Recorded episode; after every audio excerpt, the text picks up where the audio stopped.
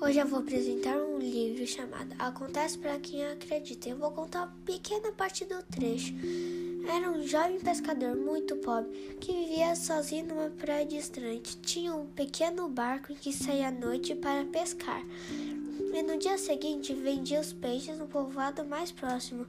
Certa vez, uma onda enorme tragou o barquinho, mas na manhã seguinte acordou em sua cabana miserável e viu que tudo era como sempre tinha sido. Veio a sua lembrança uma bela que o socorrerá em meio às águas e o carregará para seu palácio no fundo do mar. Nesse momento, riu de si mesmo e disse alto: Você sonhou com a mãe da água, foi só. Levantou-se para ir tomar água, sua garganta queimava de sede. Quando ergueu a caneca para beber, viu um anel brilhante em seu dedo. Que é isso? De repente, se lembrou de uma cerimônia em que ele receberá aquele anel no palácio do fundo do mar. Uma coisa dessas não podia ter acontecido, mas o anel continuava um mistério. Em seguida, sentiu uma dúvida terrível se estivesse morto o jeito de se olhar no espelho, pois ouvirá contar que fantasma não reflete imagem. Clara que era tão pobre que nem tinha espelho em casa. E se quando fosse vender o peixe no povoado, se olhasse no espelho da barbearia, será que tinha pescado alguma coisa? Só se lembra daquela onda gigante que engolirá seu bar. Correu até a praia e não viu o barco. Quem estava lá era a linda moça que o salvara hora do naufrágio. Espero que tenham gostado. Esse foi meu primeiro podcast.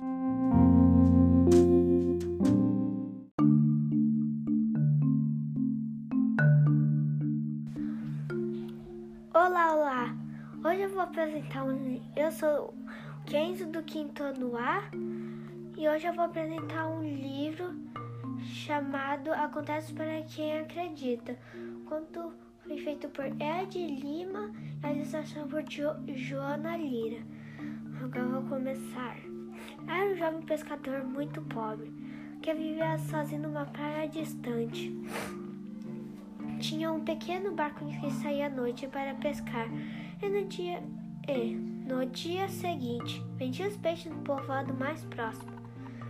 Certa vez, uma onda enorme tragou o barquinho, mas na manhã seguinte acordou em sua cabana miserável e viu que tudo era como sempre tinha sido. Venha à sua lembrança uma bela moça que o socorrerá em meio às águas e o carregará para seu palácio no fundo do mar. Nesse momento, riu de si mesmo e disse alto: Você sonhou com a mãe da água, foi só. Levantou-se para ir tomar água, sua garganta queimava de sede. Quando ergueu a caneca para beber, viu um anel brilhando em seu dedo. Que é isso? De repente, se lembrou de uma cerimônia que lhe recebera aquele anel no palácio do fundo do mar. Uma coisa dessa não podia ter acontecido, mas o anel continuava um mistério. Em seguida, sentiu uma dor terrível. E se eu estivesse morto? Jeito era se olhar no espelho, pois ouvirá contar que fantasma não reflete imagem. Claro que era tão pobre que nem tinha espelho em casa. E se quando fosse vender o peixe no povoado, se olhasse no, no espelho da barbearia, será que tinha pescado alguma coisa? Só se lembrava daquela onda gigante que engolirá seu barco. Correu até a praia e não viu o barco. Quem estava lá era a linda moça que salvará na hora do naufrágio.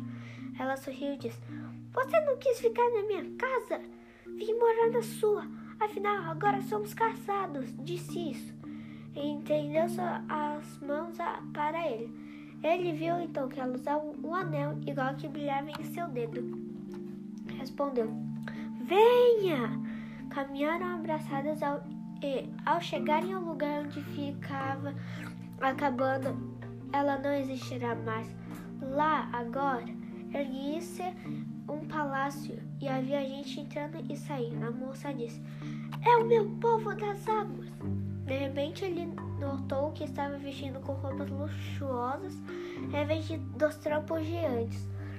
Sem dúvida, a mãe da água o escolherá para o marido para o marido e não haverá força humana que pudesse mudar isso. Vendo felizes por algum tempo, mas ele não tinha gostado de morar no palácio do fundo do mar. Ele começou a se cansar de viver em terra firme. Ficava horas diante de mar, rodeado por seus povos da água. O palácio permanecia abandonado, ninguém cuidava de nada, tudo era deixado no maior desordem. Um dia ele pronunciou as palavras fatais que o proibirá de dizer em qualquer circunstância. Arrênego o povo do mar! Era o que todos esperavam para voltar às profundezas do oceano. Suas palavras valerão como sinal para a debandada. A moça e todos os serviçais foram cantados, cantando para dentro do mar, sumiram nas águas. Ao entardecer, sentiu saudades da mãe da água e foi até a beira da praia. Lá estava seu velho barquinho, antes desaparecido, o pescador nele e tomou rumo de, do quebra do mar.